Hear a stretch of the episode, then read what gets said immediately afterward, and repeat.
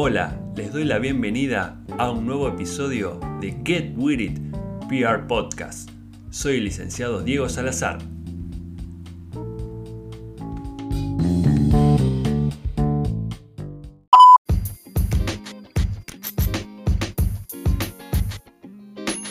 Estrategia. Es el episodio de hoy, el episodio número 3 de Get With It PR Podcast. Estrategia. ¿Qué será la estrategia en términos conceptuales? Pero más interesante resulta pensar en cómo llevar ese concepto a la práctica profesional y más interesante aún a la implementación. De esta forma ya estamos hablando de los tres niveles de estrategia que en base a evidencia empírica, es decir, en la práctica, da cuenta de que saber la estrategia, pensarla, ponerla en un escritorio y luego llevarla al campo, muchas veces resulta, por no decir siempre, con ciertos gaps o brechas. Estrategia. Vamos en el paso a paso, como diría Mostaza, a definir primero estrategia, ¿no? Aquel camino para lograr objetivos, ¿ok? Pero podemos hablar de tres niveles de estrategia. Una estrategia de tipo global o general, estrategias puntuales por campaña, y a mí también me gusta incorporar la estrategia de gestión o la estrategia de cada gestión puntual, que en espiral nos permite generar éxitos cortos para ser solidarios con el éxito general o el objetivo general. La estrategia la podemos pensar en base a la identidad, ¿sí? la estrategia general, el estilo, la personalidad, la historia, en fin, los atributos generales de la marca o de la organización, cómo unir dos puntos, cómo voy de A para lograr llegar a B, para ser B, no llegar, sino ser B. Como dice el dicho popular, la distancia no siempre es el camino. Sabes dónde estás ahora, sabes a dónde quieres llegar, pero no sabes cómo hacerlo. Vamos a diferenciar también en la práctica básica la diferencia entre estrategia y tácticas. Quizás la cuestión de las tácticas sea mucho más sencilla de percibir, ya que las tácticas son las acciones puntuales de comunicación, es lo que vemos de la comunicación, ¿ok? Y por supuesto de las implementaciones comerciales, es decir, establecer reuniones con líderes de opinión, con clientes, con cámaras, enviar comunicados, tácticas a nivel digital, gestionar las cuentas en redes sociales, todo eso es táctica, ¿bien? Es sencillo, ya lo pensé, lo implementé, abrí las cuentas, armé los comunicados, los envié, chequeo si se publican, etcétera, etcétera. Ahora, lo que le da sentido al contenido, ¿sí? al contenido, al lineamiento, es la estrategia, para que en el conjunto no sean acciones sueltas, sino que estén atadas a una estrategia que está dentro de un plan de, en este caso, relaciones públicas con más o con menos incidencia comercial, pero que fundamentalmente esa estrategia forma parte de ese plan. Como decíamos, a mí me gusta pensar la estrategia en estos tres niveles. ¿ok? El nivel global, ¿sí? como decíamos antes, en base a la identidad, ¿sí? el estilo, la personalidad, la historia, lo que nos marca ese horizonte, esa visión, la misión de la organización, los valores que tiene como organización. Bien, en perspectiva de lograr objetivos o horizontes comerciales nuevos o aumentarlos, etc. Ejemplo, por tipo de industria, por estilo, por liderazgo, por atributos específicos de la marca u organización, estableciendo matrices de grupos de interés con los que nos vamos a vincular, cuáles van a ser los activos reputacionales que vamos a explotar hacia adelante. vinculaciones institucionales hacia adelante a nivel macro, ¿no? a nivel general. Luego se baja a un nivel de estrategia por campaña, es decir, queremos explotar o potenciar ciertos productos. Necesitamos vinculaciones particulares en ciertos espacios institucionales.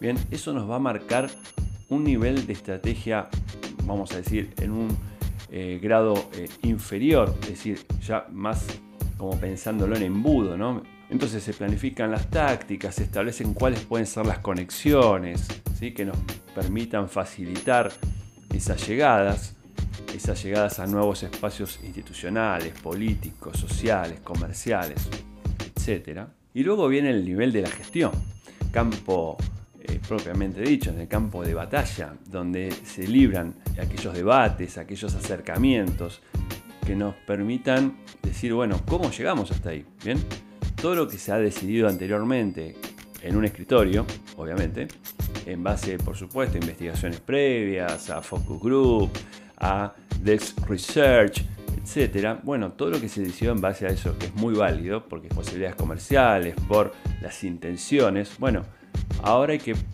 plasmarlo en una implementación concreta, es decir, tenemos que ir a establecer esa reunión con aquellas personas que hemos identificado como líderes, como líderes que nos permitan llegar a, a esas líneas. Bueno, ¿cómo genero ese interés? Ahí está la estrategia de gestión.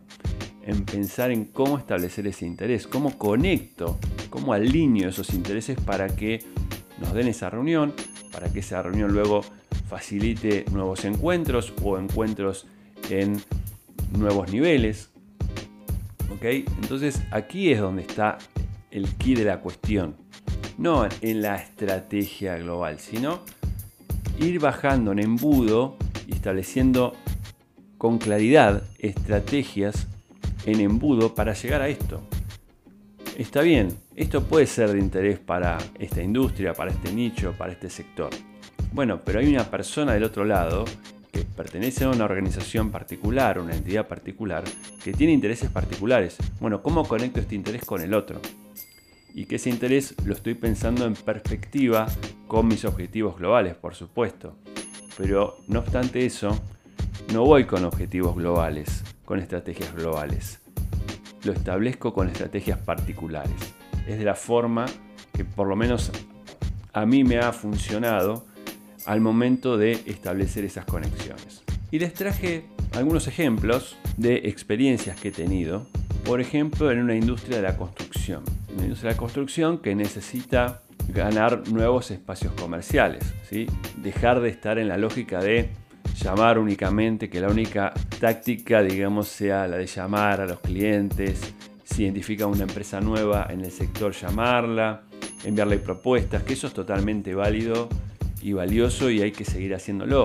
Pero por deformación profesional siempre me gusta encontrar espacios nuevos, oportunidades no aprovechadas que nos permitan llegar a mayores volúmenes. Que si logramos esas conexiones llegamos a mayores volúmenes mucho más rápido y con niveles de credibilidad digamos que nos van a permitir una penetración en el mercado mucho más rápida. Entonces, en principio, para lograr presencia en estos espacios, se, decidió suministrar información acerca de cómo se están llevando adelante esas oportunidades comerciales, es decir, estudiar ese mercado, cómo se están comportando la competencia. ¿no? Si hay competencia que ya nos sacó varios cuerpos de ventaja, bueno, ¿cómo, nos, ¿cómo hacemos nosotros para empezar a acercarnos?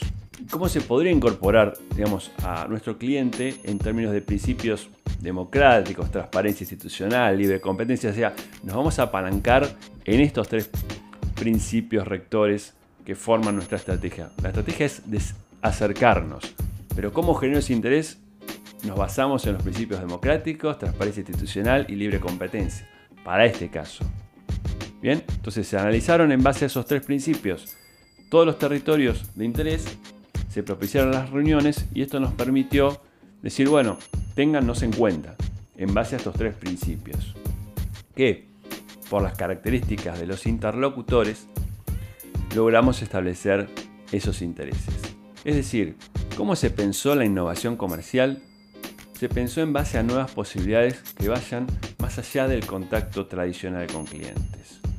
Es decir, que aumentar la participación en espacios institucionales, por ejemplo, con cámaras, con municipios, aceitando relaciones, apalancándonos en la industria local pyme, o sea, la lectura político, social, institucional previa nos va a permitir establecer una estrategia que además de estar alineado con los intereses globales, que además de estar bajando en embudo a la campaña y a la gestión, también tiene que tener en cuenta el contexto, que es un elemento clave en la estrategia. Una estrategia desarticulada, desenganchada del contexto comercial, institucional, político y social del momento en el cual se va a implementar, es una estrategia que posiblemente no logre el éxito, ¿sí? no logre los objetivos que se necesitan. Entonces, obviamente esa estrategia no ha servido, no porque a lo mejor no sea viable, digamos, desde la mirada de la organización, sino que no es viable desde la mirada del contexto. Y la organización está en un sistema de conexiones. Bien, Obviamente que mantenerse informados del clima político, de los movimientos comerciales e institucionales, como decíamos antes, es un valor no solamente necesario, como vamos a decir en reiteradas oportunidades, sino determinante para este éxito. Otro caso, aumentar el atractivo del instituto, de un instituto de educación, de uno de los tantos con los que he trabajado. ¿De qué manera? Generando valor en la certificación a través de un convenio con alguna universidad. Eso se pensó como de movida, ¿no? ¿Cómo hacemos para aumentar el atractivo en términos educativos de un instituto? Normalmente se piensa en aumentar ese atractivo a través de que tenga mayor valor la certificación. En este caso, la certificación, ¿cómo era? Que fue lo primero que se preguntó. Una certificación del instituto. El instituto está conectado con con el ministerio? ¿Tiene alguna validación? No. Bueno, entonces tenemos que buscar algo que aumente esa validación. Estructuralmente no se podía establecer con el ministerio porque los tiempos de implementación eran muy largos, bien, y había que hacer una serie de reformas de estructura muy importantes. Entonces dijimos, bueno, realicemos un mapa de, por ejemplo, universidades que tengan ofertas educativas alineadas con la oferta del instituto. De allí surgieron algunas para nosotros. Entonces, hicimos el mapeo y ahí bajamos a la estrategia de gestión. Bueno, ¿cómo hacemos para que esto resulte de interés a, las universidades potenciales que puedan querer unirse y articular con nosotros? Bueno, tiene que haber un interés en el territorio y ahí estuvo la estrategia resaltar el interés en el territorio. ¿Por qué una universidad iba a querer estar allí? Bueno, obviamente que observando la tendencia en el comportamiento de todas las universidades, más en un contexto pre-pandemia, pero que ya nos estaba marcando cómo se iba a comportar por los últimos 10 años, es decir, la tendencia en el e-learning se fue aumentando cada vez más hasta llegar al 2019. Luego obviamente se repotenció, pero sin, precedentes, como muchos nichos, en el 2020. ¿okay? Hicimos esa lectura institucional, comercial, política y demás, y dijimos, miren, si ustedes generan una articulación con nosotros y valían nuestros convenios, ustedes automáticamente van a tener presencia en este territorio. Que para el perfil de los alumnos que ustedes tienen, este territorio es de interés. Y esto es conexión local, directa, comercial, sin mayor esfuerzo para la universidad. Y le iba a permitir testear territorio. Y bueno, obviamente generó un interés y hubo una universidad que no solo se sintió interesada, sino que firmó el convenio con este instituto en un lapso mediano. Como ya también veremos, todas estas gestiones no hay que pensarlas en corto plazo, sino en un mediano plazo. ¿Cuál va a ser ese mediano plazo? Siempre va a ser X. Otro ejemplo, cierta mutual nos contacta para poder establecer alguna acción que permita mayor cercanía con los afiliados, es decir, había una deserción importante mensual de los afiliados. ¿Bien? ¿Por qué? Porque no utilizaban los servicios. ¿Por qué? Porque no había servicios de interés, básicamente. Entonces dijimos, ¿cuáles pueden ser aquellos servicios adicionales que posibilitan aumentar la relación, transformando lo esporádico en algo más constante, más de día a día o de mes a mes, aunque sea. Dijimos, bueno, tiene que ser algo que sea de valor agregado. ¿Cómo es este, este el público afiliado? Y son docentes, ¿bien? Con ciertas características. Bueno, establezcamos algún servicio que les permita aumentar valor en su desarrollo profesional. De esta manera se empezaron algunas pruebas de capacitación y al tener digamos, un segmento bien específico, pero muy repartido en un territorio demasiado grande, dijimos la vía es la capacitación a distancia. ¿Ok? Como la mutual no podía establecer capacitaciones propias, bien, porque tampoco sabíamos cómo nos iba a ir, volvimos a generar articulación. Volvimos, quiero decir, nuevamente se estableció una estrategia de vinculación con otros sectores, en este caso nuevamente con el educativo. Bien, lógicamente con la misma estrategia en cuanto al interés. Si vos te alineás con nosotros, ganás este mercado automáticamente. Bien, siempre la estrategia de gestión va a estar enfocada en cómo unir estos intereses mi interés unido al interés de la otra parte. Si no, hay muchas chances de que no proliferen los objetivos. Y por último, el último ejemplo es también en la oferta educativa de una empresa, en este caso, hacia un segmento puntual, donde teníamos ya cierto posicionamiento comercial, cierto nivel de notoriedad, pero obviamente lo que faltaba trabajar era una pata más apuntada al valor en términos educativos y también en, valor en términos de otros agentes dentro del propio esquema. En este caso se pensó en aumentar la vinculación en base al interés con también nuevamente un segmento docente y aumentar la credibilidad en base a mayores vinculaciones, o iniciar, mejor dicho, vinculaciones con las jurisdicciones, es decir, obtener respaldo más de tipo oficial.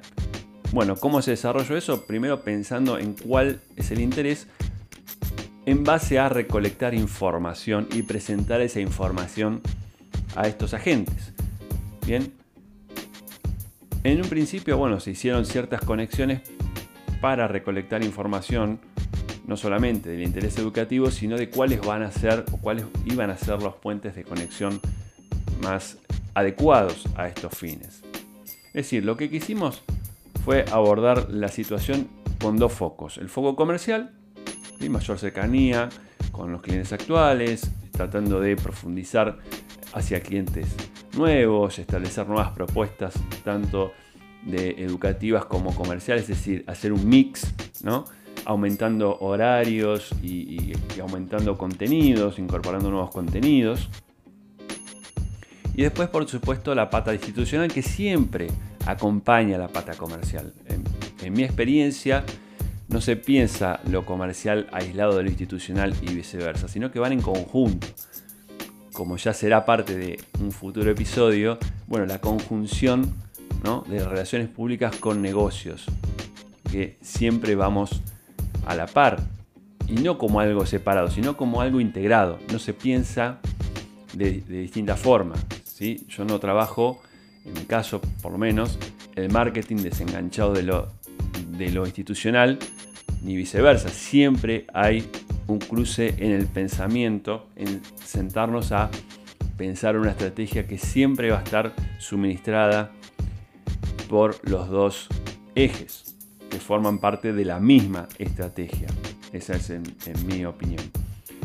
Entonces dijimos, bueno, en lo institucional, cercanía con autoridades para apalancar la llegada indirecta a estos clientes, que siempre la vía indirecta en la llegada es genial porque te permite llegar con mayor credibilidad, ¿sí? siendo recomendado por terceros, eso aumenta el valor porque ya no lo estás diciendo vos, lo dice otra parte.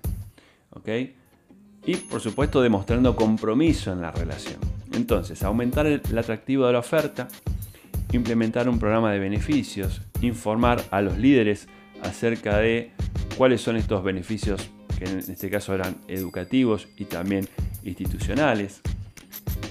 Algo que encontramos en el campo, por eso decimos que el campo siempre termina transformando muchas veces la estrategia, que la estrategia tiene que tener un espíritu y la planificación en general un espíritu flexible, digamos, porque el campo te va a convertir esa planificación. Es decir, en la recorrida en el campo encontramos que había ciertas articulaciones posibles que permitían reunir en ciertos espacios a muchos referentes de todo ese territorio.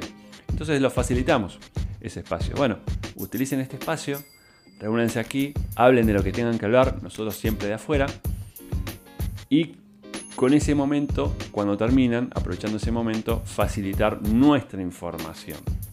Bueno, todo esto redundó en un crecimiento comercial de la empresa muy importante en este nicho, lo cual demostró que el ajustar la estrategia global hacia la campaña y hacia la estrategia puntual de cada gestión en particular, pensada en perspectiva, en escala, ¿no? en una suerte de, vamos a decir, de escala ascendente y también descendente, en donde se comunica permanentemente, y la realidad, ser permeables para que la realidad transforme esa estrategia para ajustarla, ¿no?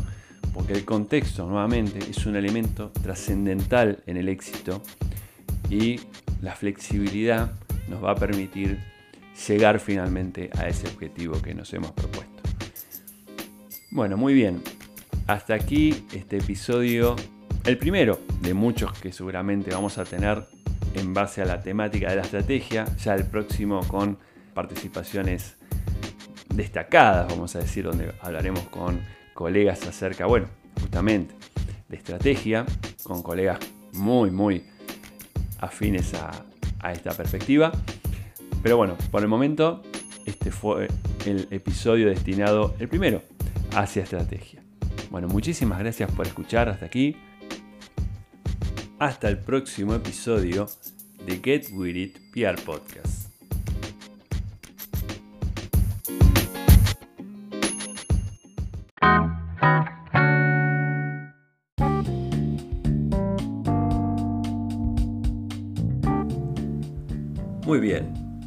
Esto fue Get With It PR Podcast. Soy el licenciado Diego Salazar y les doy las gracias por haber escuchado hasta aquí. Si se quieren comunicar conmigo, lo pueden hacer a info.getwithit.com.ar. En redes sociales me encuentran como arroba PR Diego Salazar. Disponemos de una diplomatura en Relaciones Públicas, Imagen Corporativa y Comunicación Institucional con certificación universitaria y brindamos asesoramiento a empresas, ONGs, partidos políticos e instituciones. De nuevo, esto fue Get With It Podcast. Muchas gracias y hasta el próximo episodio.